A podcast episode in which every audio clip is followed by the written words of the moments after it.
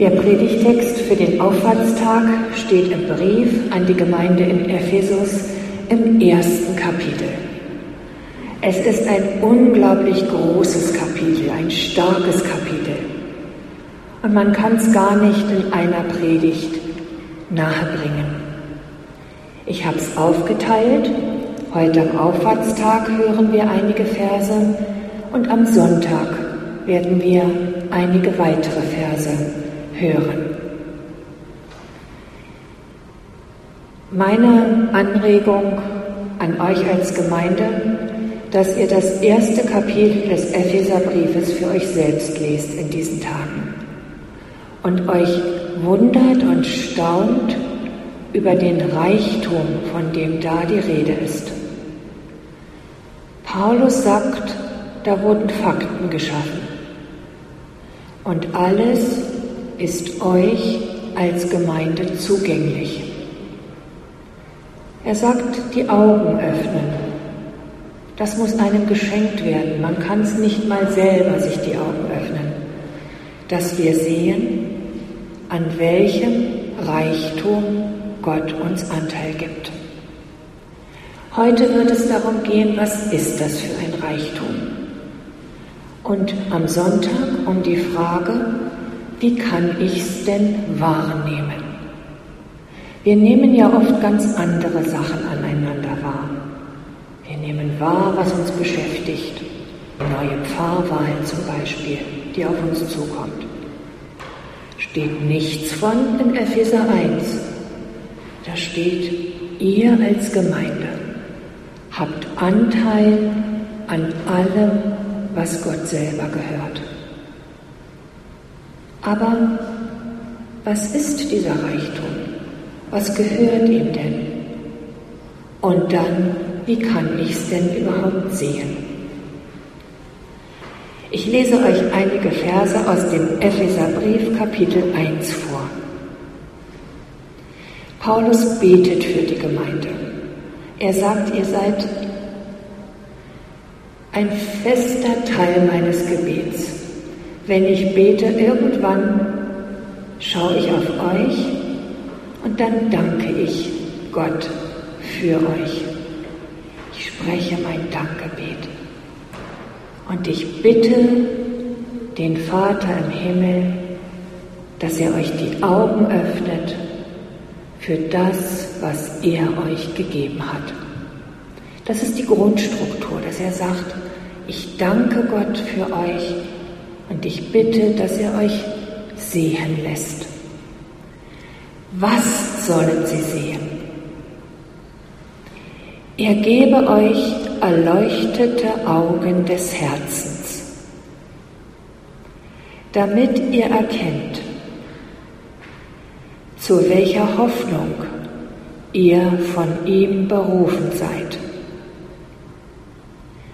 wie reich die Herrlichkeit seines Erbes für die Heiligen ist.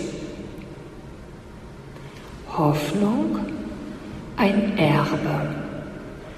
Und wie überschwänglich groß seine Kraft an uns ist, die wir glauben durch die Wirkung seiner mächtigen Stärke. Diesen Satz lese ich euch nochmal vor. Paulus sagt, Gott wirkt mit einer großen Kraft an uns, an euch, an mir, an allen, die an Jesus glauben. Wie überschwänglich groß seine Kraft an uns ist, die wir glauben durch die Wirkung seiner mächtigen Stärke. Gott wirkt mit Kraft an uns. Was ist das für eine Kraft, mit der er an uns wirkt? Mit ihr hat Gott an Christus gewirkt, als er ihn von den Toten auferweckt hat und eingesetzt zu seiner Rechten im Himmel.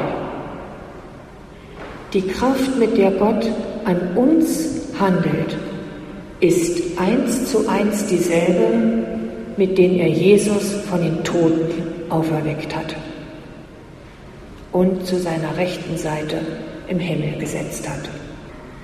Über alle Reiche, Gewalt, Macht, Herrschaft und jeden Namen, der angerufen wird.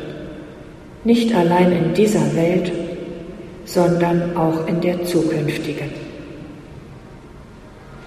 Und alles hat er unter seine Füße getan. Bis hier. Verfügbares und Unverfügbares. Wie ist das mit der Kraft? Ich denke, jeder kennt es, dass man ab und zu für eine bestimmte Sache eine Kraftanstrengung macht. Da ist jemand, der seine Matura nachholen möchte und das neben seinem Beruf macht. Der weiß, was es für eine Kraftanstrengung ist. Er hat wie ein Reservoir, in das er jetzt hineingreift und wo er jetzt die kommenden Jahre draus schöpft. Man kann zugreifen auf solch ein Reservoir an Kraft. Oder jemand, der jetzt in dieser Corona-bedingten Zeit wieder angefangen hat, sportlich zu sein, nachdem er jahrzehntelang sich nicht bewegt hat. Der greift zu auf Möglichkeiten, auf ein Reservoir an Kraft in ihm selbst. Das kostet etwas an Anstrengung, aber es geht. Vielleicht habt ihr auch Beispiele, bestimmte Zeiten im Leben, wo ich zugreife auf eine Kraft, die mir zur Verfügung steht. Da ist was verfügbar. Und ich glaube, bei den meisten von uns verbindet sich das auch mit Stolz, wenn man es dann geschafft hat und sagt, anstrengend war es. Vielleicht hat es mich bis an meine Grenzen gebracht. Muss nicht nochmal sein, das Ganze. Aber als Beispiel, es gibt solche Möglichkeit, seine Kraft zu mobilisieren. Und dann gibt es Dinge, die sind uns nicht möglich. Wenn du jemandem sagst, mach das und das, dann kann es sein, dass er sagt, das geht nicht. Ich habe da keinen Zugriff drauf. Ich kann es nicht.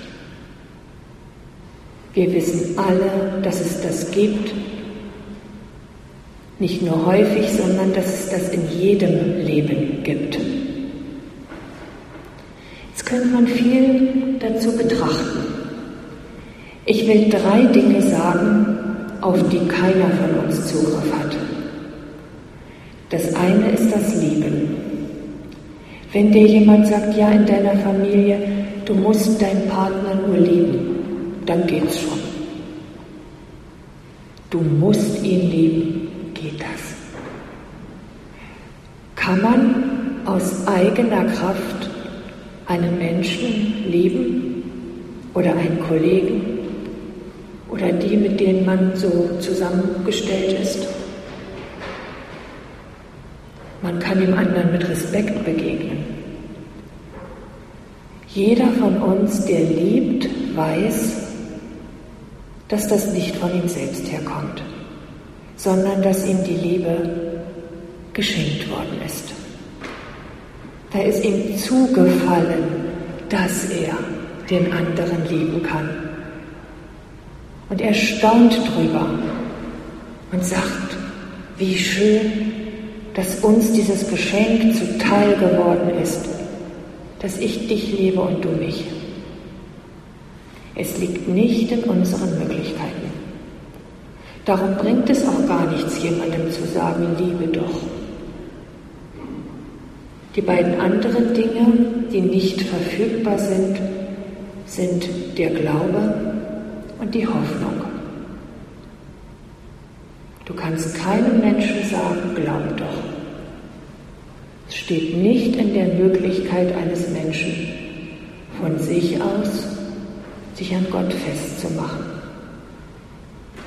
Das muss ihm gegeben werden. Das dritte, die Hoffnung. Optimismus kann man haben, das ist eine Charaktersache. Aber Hoffnung kann kein Mensch selber machen, dass er hinausschauen kann über das, was jetzt ist und sagen, ich weiß, dass es so kommen wird, weil, weil Jesus da schon etwas getan hat. Hoffnung, diesen Bogen haben, froh werden daran. Es steht nicht in unseren Möglichkeiten. Manches ist uns verfügbar, da können wir schöpfen aus Kraft. Und manches muss uns gegeben werden. Glaube, Liebe, Hoffnung. Und nun sagt Paulus, Gott hat eingegriffen. Bei euch, das ist die Gemeinde, bei denen, die glauben. Er hat mit seiner Macht bewirkt, dass ihr glaubt. Das steht so da. Gott hat eine überschwängliche Kraft. Das heißt wirklich Hyperballon. Da wird was hinübergeworfen, über jede Grenze hinweg, in euch investiert, damit ihr an ihn glaubt. Da ist euch von Gott her etwas geschehen. Er hat's gemacht. Er hat's gemacht, dass ihr glaubt. Er hat's gemacht, dass ich glaube. Wer glaubt, der weiß, dass es keinen Anhalt in ihm selber hat. Der staunt darüber und sagt, ist doch merkwürdig, dass ich glaube, dass ich an ihm hänge, an ihm klebe. Paulus schreibt, es hat einen Grund. Er hat mit seiner mächtigen Kraft an dir gewirkt. Da steht viermal, vier Worte für Kraft, die er in euch investiert hat. Es ist auch sprachlich ein Überschwang. Er hat seine Dynamis in euch investiert, seine Energia und dann noch zwei Worte. Und jetzt sind wir die, die glauben. Und nun fährt er weiter und sagt, was ist denn das für eine Kraft, mit der er den Glauben bei euch geweckt hat? Mit dieser selben Kraft hat er an Christus gewirkt, als er ihn von den Toten auferweckt hat. Ist doch unglaublich, dass er, dass Gott Jesus von den Toten auferweckt hat, aus nichts wieder etwas gemacht hat.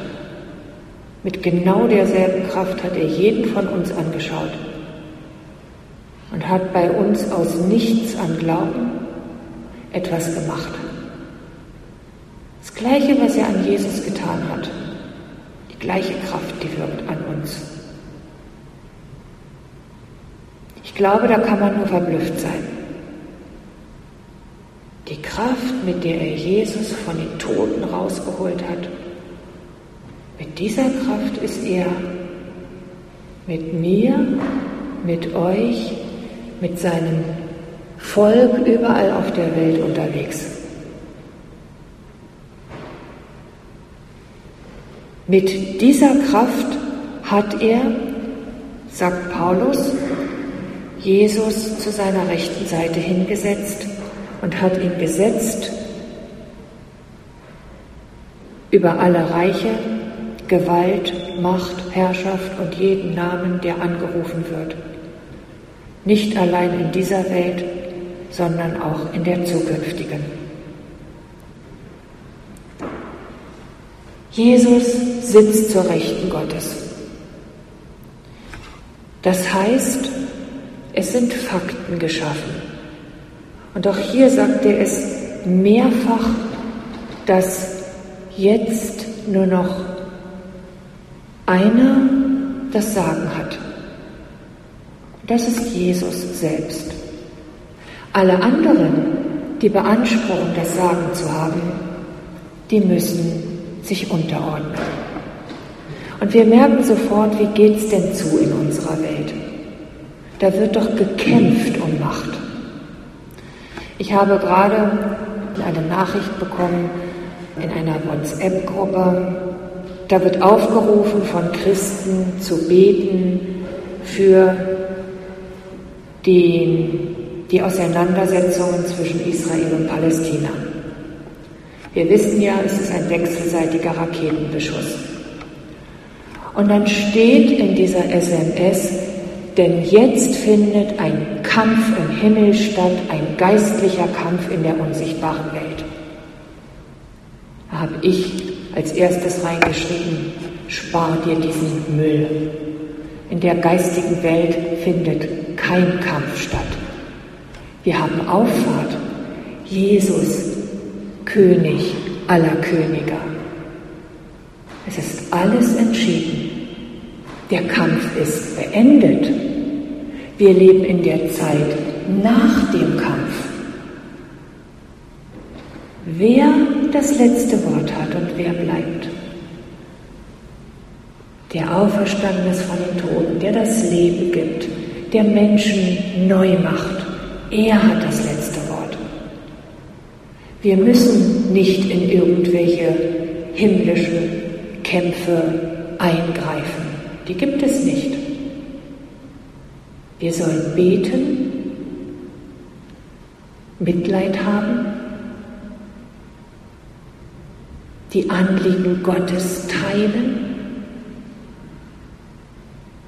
aber wir sollen nicht kämpfen. Denn er sitzt bereits zur Rechten Gottes auf dem Thron.